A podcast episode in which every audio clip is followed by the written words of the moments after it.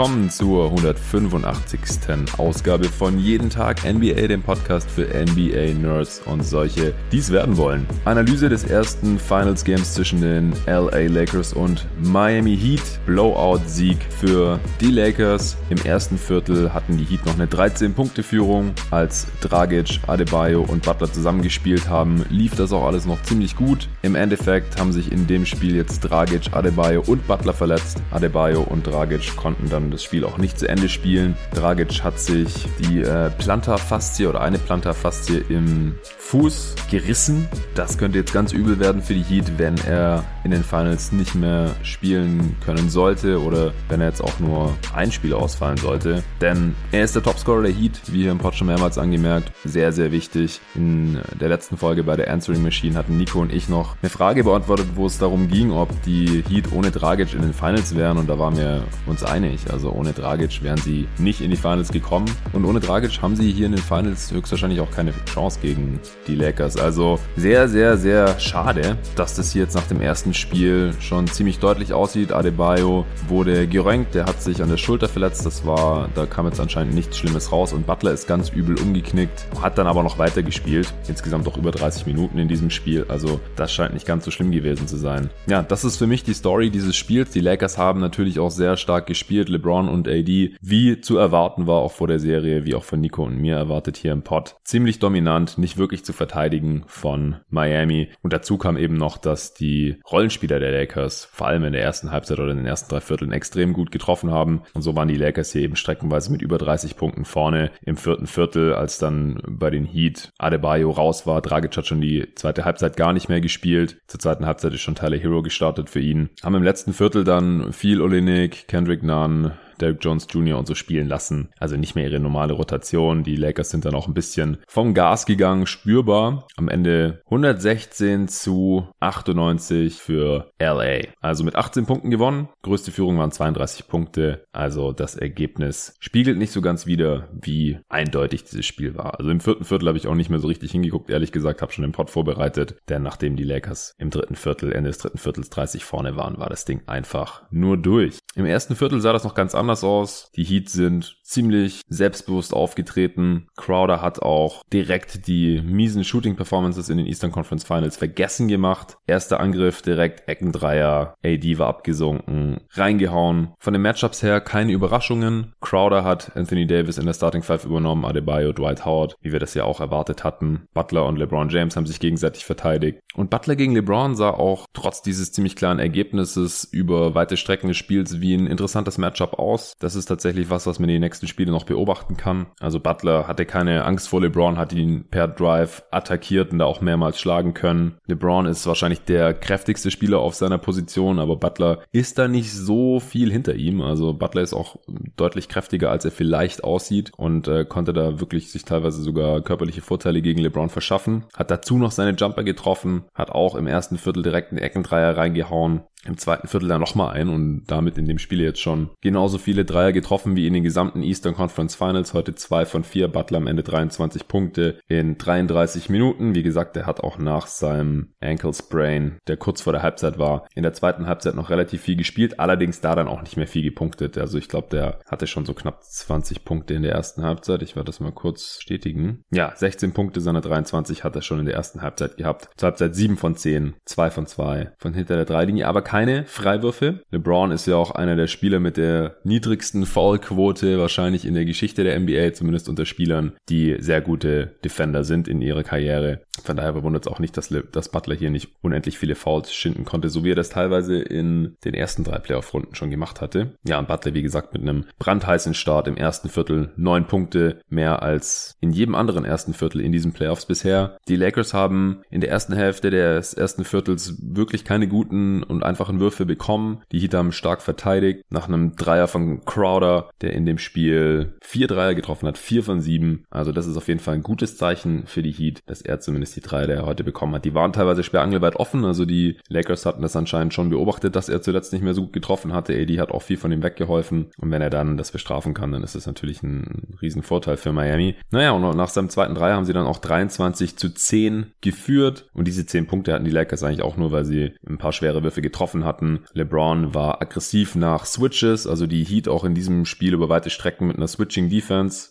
Zone habe ich jetzt ehrlich gesagt gar nicht gesehen. Und wie ich das ja auch erwartet hatte in der Finals Preview hier in der vorletzten Folge, habe ich den Eindruck, dass die Switching Defense gegen LA nicht so gut funktioniert, weil ähm, LeBron hat sich dann öfters mal Bam Adebayo gegenüber gesehen, den hat er attackiert oder selbstbewusst einen Stepback Dreier genommen, gleich den allerersten im Spiel, um Adebayo eben gleich klar zu machen, hey Kollege, wenn du gegen mich absinkst, habe ich kein Problem damit hier die Jumper zu nehmen und auch zu treffen. Heute LeBron zwei seiner vier Dreier getroffen, neun von 17 aus dem Feld, fünf von sechs von der Freiwurflinie, also ziemlich effiziente 25 Punkte, 13 Rebounds, 9 Assists, auch bei nur zwei Turnovers. Was nach Switches auch öfters mal vorgekommen ist, dass sich dann Tyler Hero LeBron gegenüber gesehen hat oder auch mal Duncan Robinson und dann kann LeBron im Prinzip einfach in die Zone marschieren und können da einfach überhaupt nichts machen, körperlich überhaupt nicht gegenhalten und dann kann LeBron im Prinzip finishen, Freiwürfe ziehen oder die Help kommt und dann spielt er eben den Kickout und die Lakers Shooter haben heute eben auch ganz gut getroffen. Insgesamt 15 Dreier, was für dieses Lakers Team schon ziemlich viel ist bei 38 Versuchen. Das sind 40 Prozent. Ziemlich gut.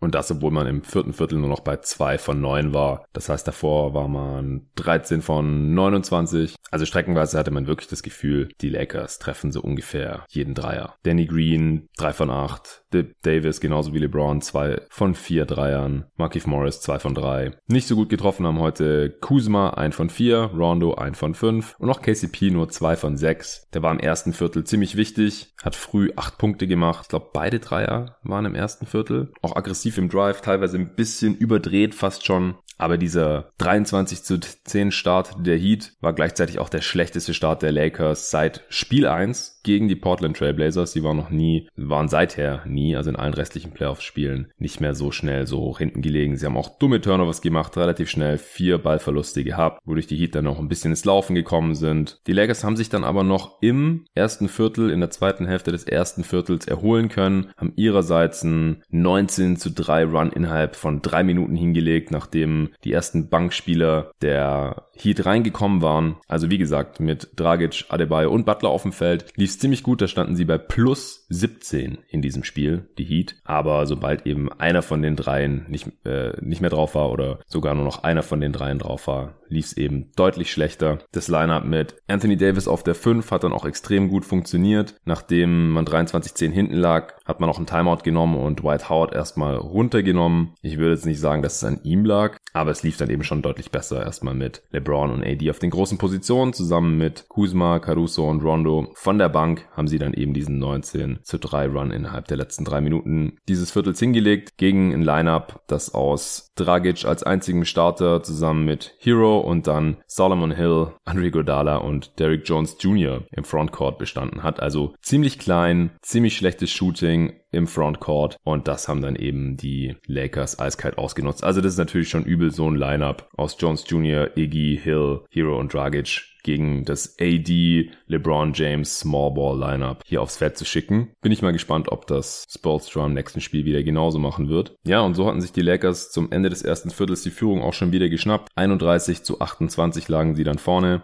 Zunächst war es dann auch ein gutes Hin und Her, das, was man in diesen Finals wahrscheinlich auch erwartet hatte, vor allem als neutraler Beobachter sich erhofft hatte. Hero hat zwei Dreier reingeknallt, aber defensiv hat man halt auch gesehen, die Herd Defense der Heat war irgendwie nicht so ganz bei 100 Prozent. Sie war nicht so effektiv, wenn sie geholfen haben. Gleichzeitig haben dann Spieler wie Hero und Robinson nicht mehr rechtzeitig zu den Shootern recovern können, was eigentlich die richtige Strategie ist, denke ich, gegen dieses Lakers-Team, dass man einfach versucht, LeBron und AD nichts in der Zone zu schenken, dass man versucht, sie zu doppeln nach Switches, wenn es da Mismatches gibt oder einfach, weil generell Mismatches bestehen schon. In der Starting Five einfach Crowder gegen AD ist einfach schon mal direkt ein Mismatch zum Beispiel. Aber ich finde halt die, die Help-Rotation, die saßen nicht so richtig und dann waren die Shooter frei und die haben dann halt ihre halbwegs freien Dreier ziemlich gut getroffen, vor allem in der ersten Halbzeit oder in den ersten drei Vierteln, wie gesagt. Green hat einen Dreier reingehauen, Anthony Davis hat einen Dreier reingehauen und so ging es dann eben hin und her und nicht nur freie Dreier, sondern nach Switches oder auch allgemein kann ich mich an eine Szene erinnern, Bam Adebayo äh, hat Marquise Morris verteidigt, der Top of the Key stand, den könnte man da eigentlich auch freier stehen lassen, auch wenn er jetzt wie gesagt in dem Spiel seine Dreier getroffen hat, aber dann äh,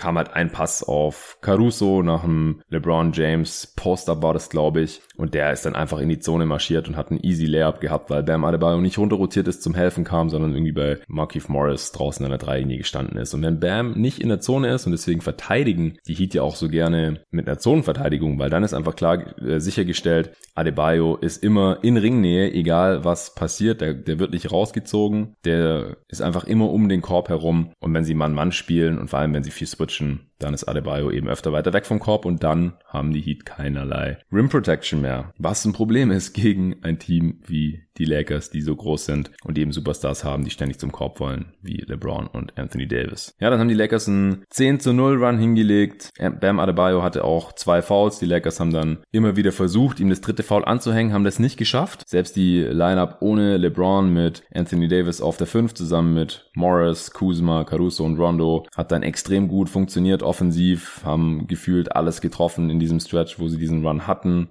Defensiv hat Anthony Davis gefühlt jeden Wurf noch contested, wo er annähernd in der Nähe war, was äh, die Heat dann auch wahnsinnig gestört hat, konnten schlecht finishen um den Korb herum aus der Floater Range. Die hatte dann auch einen Monster-Block, weiß gerade nicht mehr gegen wen. Aber das sah dann schon alles so aus, wie sich die Lakers-Fans das wahrscheinlich ausgemalt hatten. Die Lakers sind langsam weggezogen auf so circa 10 Punkte Vorsprung. Butler hat sich wie gesagt dagegen gestemmt. Adebayo saß auf der Bank mit zwei Fouls, was ich fragwürdig finde. Eigentlich ist Spolstra nicht ganz so empfindlich. Vielleicht musste Adebayo sich ohnehin ausruhen. Aber man hat halt schon ganz deutlich gesehen, wenn Adebayo nicht auf dem Feld stand, dann sah es halt defensiv ziemlich düster aus. Und wenn das Spiel dann so langsam aber sicher den Heat aus den Fingern gleitet, dann hätte man meiner Meinung nach Adebayo wieder bringen sollen. Egal, ob er jetzt zwei Fouls hat oder nicht, sollte das wirklich ausschlaggebend gewesen sein. Denn Adebayo hatte am Ende des Spiels nach 21 Minuten auf dem Feld immer noch nur zwei Fouls. Also wenn er tatsächlich geschont worden sein sollte wegen Foul Troubles, dann kann ich das mal wieder nicht nachvollziehen. Es ist nicht so, dass es den riesigen Unterschied in diesem Spiel ausgemacht hat, denn Adebayo hat sich ja dann auch verletzt und wenn er auf dem Feld war, war er zumindest offensiv heute völlig von der Rolle, nicht besonders aggressiv, zwei von acht aus dem Feld, Probleme gegen die Länge der Lakers irgendwie abzuschließen, also gar kein Vergleich mehr, wie er da teilweise die Celtics hergezockt hat, noch in den Eastern Conference Finals, die einfach körperlich sehr viel kleiner sind und wo Adebayo zu jedem Zeitpunkt und egal wer auf dem Feld war, immer der athletischste und kräftigste Big war und der beste Big auch einfach. Und das ist jetzt hier gegen die Lakers einfach spürbar nicht mehr so. Adebayo am Ende 8 Punkte, 4 Rebounds, kein Assist, auch kein Stil, kein Block, defensiv keine Plays gemacht. Die Heats sind nicht in ihr Handoff-Game gekommen, worauf ihre Offense ja zu großen Teilen basiert. Und Adebayo konnte auch Anthony Davis überhaupt nicht daran hindern, dass er ein absolutes Sahnespiel hatte. AD am Ende mit 34 Punkten, 9 Rebounds und 5 Assists bei nur einem Turnover, 11 von 21 aus dem Feld, 2 von 4 von hinter der Dreilinie, wie gesagt, alle 10 Freiwürfe getroffen. Absolut dominantes Spiel in 38 Minuten Spielzeit. Also wie gesagt, AD und LeBron haben auch im vierten Viertel noch gespielt, denn die Heat sind dann da auch nochmal auf 13 Punkte rangekommen oder so. Ja, zurück ins zweite Viertel. Ende des Viertels hatte sich der Vorsprung der Lakers dann so langsam aber sicher auf circa 15 Punkte ausgebaut. Alle Lakers Bankspieler hatten schon gepunktet. LeBron hatte schon sieben Assists und hatte zum Ende der Halbzeit einen ganz, ganz krassen Reverse Putback Slam. Er hat leider nicht gezählt. Kuzma hatte am Ende noch versucht, so einen Floater zu machen. Buzzer Beater zum Ende des zweiten Viertels und im Fastbreak und LeBron war hinter ihm und kam dann eingeflogen und hat dann halt im zarten Alter von 35,5 Jahren einen sehr, sehr heftigen Reverse Putback Slam gezogen. Ja, zur Halbzeit dann 65 zu 48 für die Lakers. Die Lakers hatten ein Offensivrating von 130, die Heat nur 94. Nachdem die Lakers 10 zu 23 hinten gelegen waren, haben sie einen 55 zu 25 Run hingelegt. Sie haben die Heat nach diesem Timeout mit 30 Punkten ausgescored. Tyler Hero hatte wohl durchgespielt ab diesem Zeitpunkt und stand folgerichtig zur Halbzeit bei minus 30 Net Rating. Ja, also die Lakers hatten die Heat ausgescored mit 30 Punkten, während Hero drauf stand. War natürlich nicht nur seine Schuld, aber man hat schon gesehen.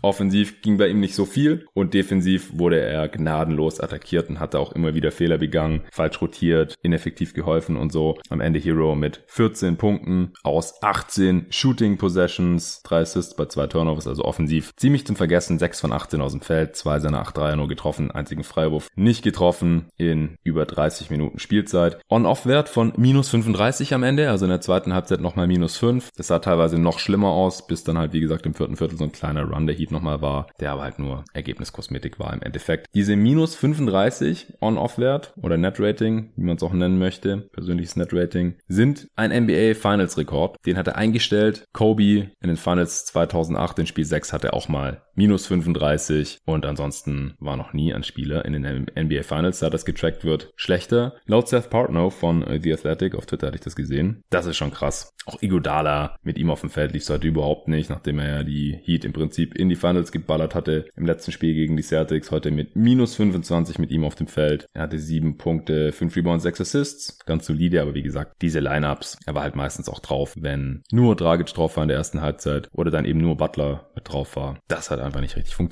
Die Lakers zur Halbzeit und auch im dritten Viertel noch über weite Strecken mit einem True Shooting von über 70 Prozent. Und ich hatte ja auch gesagt, als die Heat die Celtics geschlagen hatten, da hatten die ein True Shooting von 65 Prozent was glaube ich oder 67 Prozent und dass das das beste Spiel der Heat, was Shooting-Effizienz anging, in den Playoffs war. Und heute halt die Lakers über weite Strecken noch mit nochmal einem deutlich besseren True Shooting Wert am Ende nur noch 60 Prozent, also im vierten Viertel, wie gesagt, ist das äh, noch ein bisschen eingebrochen, ein bisschen zur Mitte regressiert. Die Heat am Ende nur mit 52 Prozent, was deutlich unterdurchschnittlich ist. Offensivrating von 101 am Ende Miami. Die Lakers 121. Miami also mit massiven Problemen im Scoring, was aber natürlich auch nicht verwundert, wenn Adebayo ein schlechtes Spiel hat, Dragic nur eine Halbzeit spielt und halt auch die Dreier der Heat nicht gefallen sind heute. Das ist ein Problem auch von ihnen. Sie haben eben inkonstante Shooter, ähnlich wie die Lakers. Das hatten wir in der Finals Preview ja auch angemerkt. Heute haben sie 31% ihrer Dreier im Endeffekt getroffen, 11 von 35. Darunter eben die 2 von 8 von Hero, 1 von 2 von Igodala, Dragic 0 von 1 in 15 Minuten. Dann hat er sich wie gesagt verletzt. Duncan Robinson 0 von 3 in 27 Minuten. Dagegen gar nichts gegen die Lakers. Der hat überhaupt keine freien Dreier bekommen. Ich kann mich zumindest an keinen erinnern. Hill hat 18 Minuten gespielt, 0 von 4 Dreier. Das ist nicht der sicherste Schütze. Und Olenek, der eigentlich nur eine Daseinsberechtigung als Stretch Big Man hat, 18 Minuten gespielt. Nachdem Bam sich dann verletzt hat, hat er quasi die restliche Zeit durchgezockt. 0 von 2. Von hinter der drei Linien 1 von 5.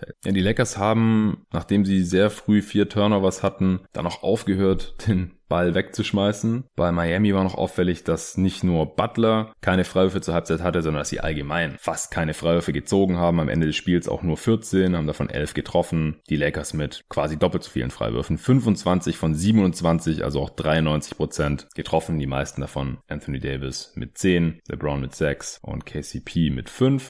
Ja, die zweite Halbzeit ist Dwight Howard dann trotzdem nochmal gestartet. Da lief es dann deutlich besser für ihn. Am Ende des Spiels trotzdem noch mit einem On-Off-Wert von minus zwei. Aber im dritten Viertel haben die Lakers ihre Führung dann von 17 Punkten relativ schnell auf circa 30 Punkte hochgeschraubt. Und da hatte eben auch Dwight Howard dann seinen Anteil dran. Er hat kein einziges Mal aus dem Feld geworfen, war nur einmal der Freiflinie für zwei Punkte, hat er beide getroffen, aber hat starke Pässe gespielt. Also er ist oft nach dem Roll oder nach dem Cut Richtung Korb gekommen. Da kam dann noch die Help von den Heat und dann hat er noch Dump-Off-Pässe, also Durchstecker auf Anthony Davis gespielt. Das hatte ich so jetzt auch noch nicht so wirklich von Dwight Howard gesehen in seiner Karriere. In dem Spiel hat er es ihm gleich zweimal gemacht auf Anthony Davis dann für einen Slam. Das war fast schon Miami Heat-like, wo man das ja auch oft sieht, dass sie eben schon einen halbwegs contesteten oder einen halbwegs freien Layup nehmen könnten, dann aber nochmal auf den komplett freien Cutter durchstecken, Butler auf Adebayo oder umgekehrt sieht man das sehr oft. Und das hat heute eben Dwight Howard auf Anthony Davis ein paar Mal gemacht. Also das war schon auch gut zu sehen oder interessant auch zu sehen, dass Frank Vogel an Dwight Howard festgehalten hat als Starter auch in der zweiten Halbzeit, nachdem sie in der ersten Halbzeit eben so schnell hinten lagen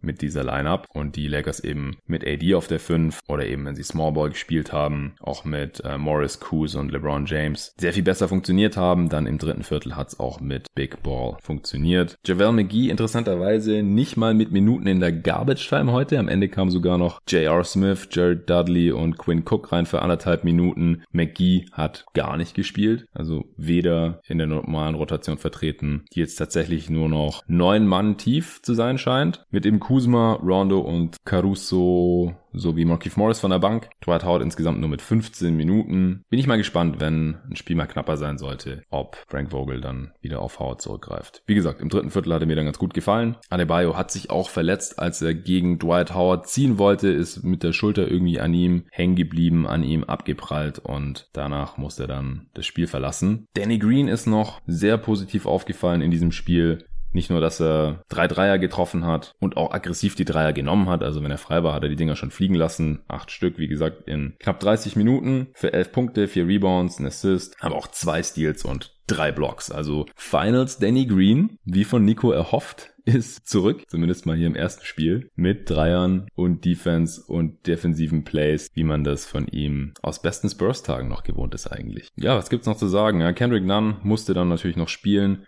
als äh, Backup von Tyler Hero, nachdem Dragic draußen war in der zweiten Halbzeit und hat ziemlich gut gescored, hat ein gutes Game. Wie gesagt, die Lakers haben es da nicht mehr ganz so ernst genommen, deswegen könnte ich mir vorstellen, wenn es um was gegangen wäre oder dann auch im nächsten Spiel, dann wird er ein bisschen anders verteidigt. Der hat schon viele freie Würfe bekommen, die dann auch verwandelt. 8 von 11 aus dem Feld, zwei seiner vier Dreier getroffen für 18 Punkte in nicht mal 20 Minuten, auch plus 8 mit ihm auf dem Feld. Er hat halt auch das ganze vierte Viertel dann noch gespielt, als dass die Heat ja dann auch gewonnen haben. 31 zu 23, also mit 8 Punkten. Das ist genau der Plus-Minus-Wert von Kendrick Nunn. Bin ich mal gespannt, ob er sich mit der Performance hier wieder einen Platz in der Stammrotation in den Finals hier erarbeitet bei Sportstra. Aber Stand jetzt würde ich es ehrlich gesagt noch anzweifeln, beziehungsweise wenn Dragic jetzt halt wirklich nicht spielen kann und Jeff Stotts von InStreetClothes.com auf Twitter at in Streetclothes hat getweetet, dass Spieler mit der Verletzung von Dragic, mit dieser, diesem Riss an der Fußsohle, dass die im Schnitt 13 Spiele ausfallen. Und die Finals sind ja maximal sieben Spiele lang. Von daher könnte es wirklich sein, dass Dragic nicht mehr spielt. Es kommt auch auf die Schwere an und anscheinend konnte er auch noch normal laufen, ist nicht großartig gehumpelt. Also mich würde es jetzt auch nicht komplett wundern, wenn Dragic im nächsten Spiel tatsächlich wieder aufläuft und einfach sagt, ich kann, ich kann spielen, ich will spielen, ich bin zum ersten Mal in meinem Leben in den Finals, vielleicht auch zum letzten Mal Mal und ich will das jetzt irgendwie nutzen. Ich kann mir überhaupt nicht vorstellen, dass er dann derselbe Spieler sein wird. Und egal wie schwer verletzt tragisch jetzt tatsächlich ist, spricht es dann tendenziell natürlich schon dafür, dass, dass wir Kendrick Nunn wieder in der Rotation der Miami Heat wiedersehen werden. Ja, was könnte man noch erzählen? Uh, KCP am Ende 3 von 10 aus dem Feld, nachdem er wie gesagt einen ziemlich heißen Start hatte. Dann ein bisschen überdreht und auch abgekühlt. Kyle Kuzma nur 1 von 7 aus dem Feld. Kann mich allerdings an einen schönen Dump-Off-Pass nach dem Drive auf Anthony Davis erinnern. Und Anthony Davis, also ich kann es nur nochmal sagen, hat hier wirklich dominiert, gebiestet in der Zone. Drei Offensiv-Rebounds auch gegen dieses kleine Miami Heat-Team. Und das war aus meiner Sicht schon fast egal, ob da Adebayo auf dem Feld stand. Und wenn er nicht drauf stand, dann natürlich erst. Denn sie haben da einfach keinen Big Body ansonsten. Also Myers Leonard interessanterweise auch mit DMP CD hat auch keine Minute bekommen nicht mehr in der Garbage Time. Finde ich schon interessant, dass Spurs nicht mal ausprobiert hier in den Finals, denn er ist ja immer mal großer Körper und war halt auch der Starter der Heat, wenn auch nur der nominelle über weite Strecken der Regular Season und Udonis Haslam, der mal noch ein bisschen Toughness da rein hätte bringen können in der Zone vielleicht. Ich weiß nicht viel mehr, bringt er wahrscheinlich spielerisch nicht mehr. Der hat auch keine Minute Spielzeit gesehen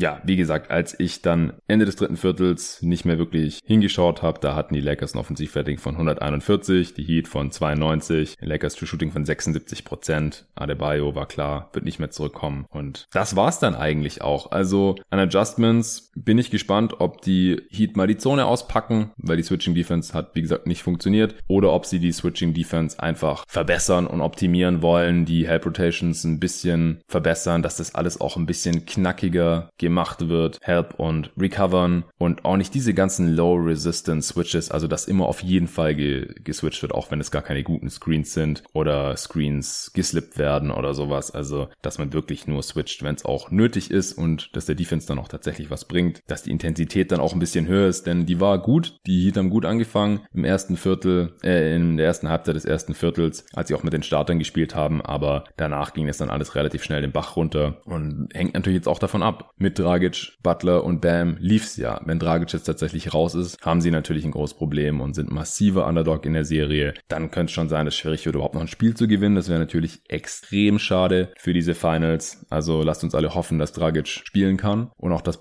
Adebayo jetzt nichts, nichts Schlimmeres hat, weil wenn Butler es hier dann irgendwie alleine richten muss, dann wird es ganz, ganz, ganz übel. Die Lakers sahen komfortabel aus, die sahen konzentriert aus, keinerlei Selbstzweifel, angeführt von LeBron, der so aussah, als wäre er zum neunten Mal in zehn Jahren in den Finals oder zum neunten Mal in neun Jahren, in denen er Playoffs spielt in den Finals, was er ja ist und das äh, sieht man immer. Also, das ist nichts Neues für ihn, auch wenn er jetzt gesagt hat, dass die Bubble oder in der Bubble in Orlando zu spielen die größte berufliche Herausforderung seiner Karriere ist oder seines Lebens ist bisher. Aber bisher sieht es halt so aus, als würden LeBron kombiniert mit dem Shooting der Rollenspieler und dem Beasting von Anthony Davis aus der Switching Defense der Miami Heat ziemlich Kleinholz machen und gleichzeitig sind sie defensiv halt ziemlich locked in. Und außer Jimmy Butler hat jetzt offensiv in diesem Spiel keiner so wirklich überzeugt und mit Dragic lief's, wie gesagt, wenn er auf dem Feld war, lief's auch noch ganz gut, weil er einfach jemand ist, der auf der Dribble was machen kann, der im Pick and Roll laufen kann und der richtige Entscheidungen trifft. Der hat in seinen knapp 15 Minuten Spielzeit heute sechs Punkte und drei Assists gemacht gehabt. Was noch ein bisschen Mut machen könnte für Miami ist, dass sie heute acht Punkte mehr in der Zone gemacht haben als die Lakers 46 zu 38, dass sie auch mehr Fastbreak-Punkte hatten als LA 12 zu 10, also sind da nicht völlig untergegangen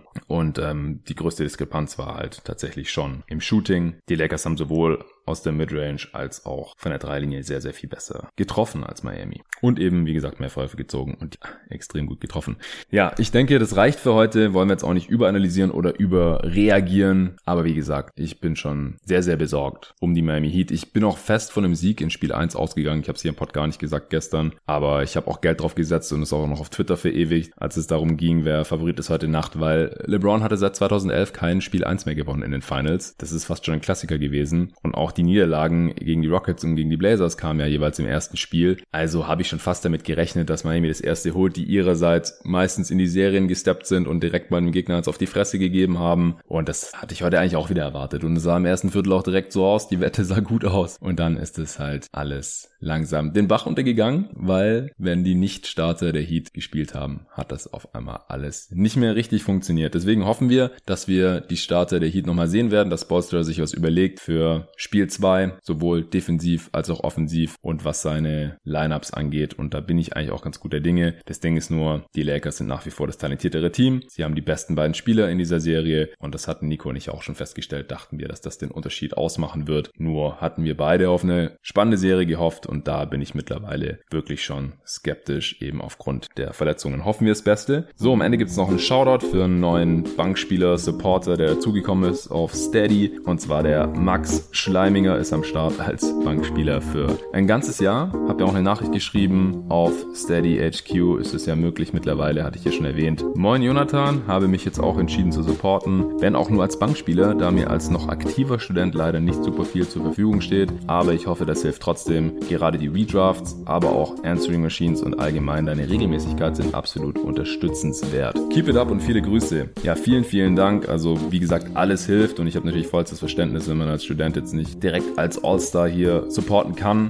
Wenn jemand das kann und einem das wert ist, dann bin ich natürlich unendlich dankbar, wenn man eine All-Star oder Starter-Mitgliedschaft abschließt. Aber hey, Bankspieler braucht jedes Team. Wie gesagt, Kleinvieh macht auch Mist. Und wenn ich genug Bankspieler-Supporter hätte für drei Euro im Monat oder wenn man gleich eine jährliche Mitgliedschaft abschließt, wie das der Max getan hat, dann kriegt man sogar noch einen Mengenrabatt. Dann hilft mir das natürlich auch und hilft hier dieses Projekt jeden Tag NBA langfristig mit abzusichern. Vielen Dank dafür. Vielen Dank auch an alle anderen Supporter, an jeden, der sich das Ding hier anhört und vielleicht auch noch seinen NBA-interessierten Freunden oder Freundinnen. Es gibt auch Hörerinnen, also ich äh, verzichte immer darauf zu gendern Männern, solange zumindest dieser Pod zu 95% von Männern gehört wird. Das kann ich ja sehen bei den Statistiken auf Spotify zum Beispiel. Aber die Hörerin, die will ich jetzt nicht immer komplett unter den Tisch fallen lassen. Und vielleicht gibt es auch irgendwann eine erste Supporterin. Bisher habe ich nur Männernamen gelesen, aber man weiß ja nie. Es würde mich freuen. Vielen Dank und bis zum nächsten Mal.